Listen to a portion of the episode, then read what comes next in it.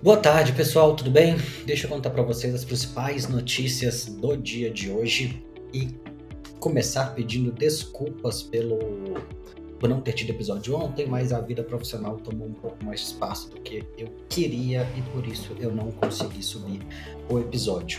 Não vou fazer um apunhadão do dia de ontem, mas eu vou falar principalmente dos pontos que hoje são, são relevantes.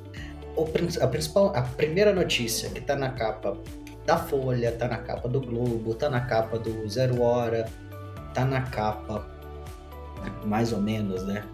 Do Estadão também, pelo menos é citado, é sobre. São duas notícias conectadas com o desmatamento, conectadas com a Amazônia de modo geral. Primeiro ponto: o, o maior grileiro da Amazônia, para quem não sabe, Grileiro é a pessoa que faz grilagem. Grilagem é uma forma de você fraudar documentos para conseguir você fraudar, falsificar documentos para falar que você é proprietário de terras que não são suas. Então, Bruno Heller, um suspeito do. Não posso falar acusado, né, mas um suspeito do. São um dos maiores grileiros da Amazônia, foi preso. Ele já tinha sido autuado 11 vezes pelo Ibama e ele foi preso em flagrante pela Polícia Federal, desmatando mais uma vez mais um trecho de, de mata. E, entre 2006 e 2021, ele foi multado várias e várias e várias vezes por desmatar. Agora, finalmente, ele foi, ele foi preso. E outra notícia, agora uma notícia, essa notícia meio positiva, né? Mas uma outra notícia positiva em, em relação à Amazônia, essa notícia da Folha, é que finalmente tivemos uma queda no, no desmatamento. Os números dos últimos 12 meses mostram uma queda de 8% no volume desmatado da Amazônia, apesar de ainda ter um aumento no cerrado. Desmatamento no cerrado nos últimos 12 meses aumentou 23% em relação aos 12 meses anteriores. Quando a gente fala 12 meses, é pegar julho 2022 até junho 2023. Então, a gente está falando aí de seis meses do desgoverno, seis meses daquele, daquele ser objeto na presidência, seis meses do, do governo atual. O importante é, principalmente em relação à Amazônia, a gente tem uma, um cenário de queda. No, esse, nesse primeiro semestre já foi uma queda de 42,5 em relação em relação ao que estava no período anterior, em relação ao primeiro semestre do ano passado. Mas o desmatamento no Cerrado aumentou, estava em 15,7% de aumento, foi para 20,7% no primeiro semestre do ano agora. Isso são dados do são dados do Ministério do Meio Ambiente e Mudanças Climáticas. Então, tem, tem, tem ainda algo para a gente continuar, continuar acompanhando, tem que continuar cobrando que mais fiscalização seja feita, que mais multas sejam aplicadas, que todo esse processo seja conduzido de forma mais estruturada para garantir que essa redução não seja só pontual e que de fato a gente consiga ver uma eliminação dessa uma eliminação das queimadas, uma eliminação do desmatamento nesses dois biomas importantíssimos do, do país. Agora vamos para a notícia que começou, que era para ter sido falado ontem, mas é bom é importante a gente falar sobre, sobre isso de uma vez. O BC finalmente baixou para 13,25 a, a taxa de juros, estava em 13,75, é uma redução de 0,5%, é uma redução ainda tímida, mas ninguém esperava, considerando o presidente do BC, que fosse ser uma redução muito mais agressiva do que isso. Meio por cento acho que é o que dava para contar.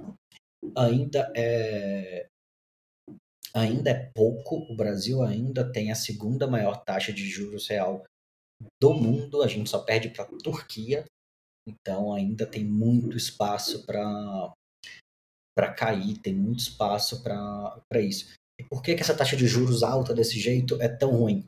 Porque ela inibe investimento produtivo. Se você é uma conversa que eu tenho muito no meu dia a dia, mas assim, pensa o investidor de, de risco. Ele pode olhar para a Selic a 13,25%, fala assim, se eu não fizer nada, eu ganho mais de um, eu ganho 1% ao mês. Nada. Peguei, sou um rico empresário, uma família gigantesca, tenho 100 milhões de reais para investir. Se eu não fizer nada, eu ganho 1%, eu ganho 1 milhão de reais por mês. Só do meu dinheiro estar parado ali no, no banco, emprestando o CDB para ele. Não fez nada, você não investiu um centavo em produtividade e você ganhou um milhão de reais. Considerando né, ali uma, um patrimônio de 100 milhões. Então, por que, que eu vou ter que por que, que eu vou pensar em comprar uma empresa? Por que, que eu vou pensar em investir na bolsa? Por que, que eu vou investir em uma startup? Por que, que eu vou investir em algo que possa de, de fato produzir alguma coisa? Não vale a pena. O esforço de, de capital produtivo tem que retornar muitas vezes acima do, da, dessa taxa de juros para isso, fazer, isso fazer sentido.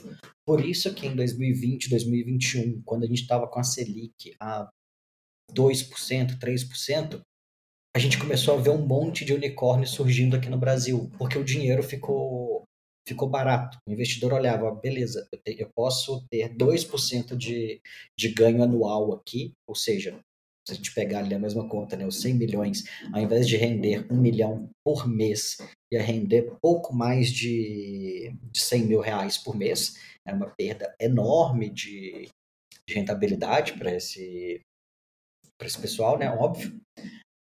E se você investe numa startup, investe na bolsa, investe em mercados mais arriscados, você teria, você teria que ter um.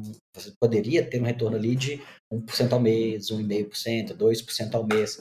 Então são muitas opções que, que não são consideradas nesse, nesse momento. Dito isso, é uma indicação positiva, principalmente indicação que devem ter outras quedas de, de meio por cento nas próximas reuniões. Então, a gente ainda vai fechar o, o ano com a Selic acima de 10%, isso é claro. Tem, se não me engano, tem mais duas ou três reuniões do Copom até o final do ano, mas a gente deve ver ela chegando ali na casa de 12%, 11%, alguma coisa nesse, nesse sentido, mas não vai com certeza não vai baixar de 10 esse ano ainda.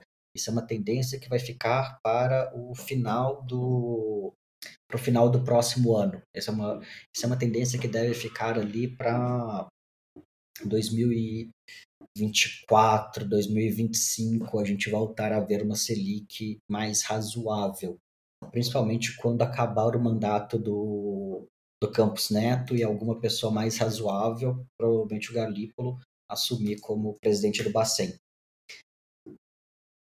E falando da, Agora, para fechar, né, a Gazeta do, do Povo tem uma matéria na capa, interrogatório padronizado dos presos de 8 de janeiro restringe defesa e sugere motivação política. Primeiro, é muito divertido ver a Gazeta falando isso, porque a Gazeta é, é aquele jornal que ainda baba ovo do, do Moro, mesmo depois de tudo, que tem o Deltan comum dos colunistas. Então, é divertido achar que esse pessoal, de alguma forma, é um tá, tá se posicionando agora como um garantista constitucional, que está olhando para a defesa dos direitos humanos, está olhando para garantias estabelecidas. E o ponto, as perguntas são perguntas básicas, são perguntas de triagem que a, que a polícia, que, a, que o judiciário tem que fazer para conseguir entender como está acontecendo. Então, são perguntas como se as pessoas receberam algum auxílio, onde elas estavam antes de se deslocar, se teve algum tipo de ajuda financeira, se levou alguma arma, como que entrou no prédio. São perguntas assim, de investigação. O normal é de fato você fazer as mesmas perguntas para todo mundo, para ver até se elas se contradizem, para ver o que o que sai ali. Mas agora, por algum motivo, isso virou isso virou um problema. Então é muito interessante descobrir que, em alguns casos, a Gazeta pode ser uma, uma garantista constitucional, ela pode, ela pode olhar para os direitos humanos. Obviamente, essa pra, só lembra que direito humano existe quando é para defender esse tipo de pulha, né? Para defender terrorista que invade o, o Congresso. E a palavra é terrorista. Quem invade o Congresso, quem invade os prédios dos três poderes, quem quer dar golpe, o nome que se dá é terrorista. Não tem outra palavra. É terrorista. Ok? Então tá bom, pessoal. Fechamos aqui por hoje. Até amanhã com mais um episódio do Deixa Eu Contar. Siga o perfil do podcast lá no Instagram, arroba Deixa Eu Contar Pode. Me siga no, no Instagram também, arroba Lúcio Cordeiro, underline. Beleza? Tô por lá. Grande abraço. Tchau.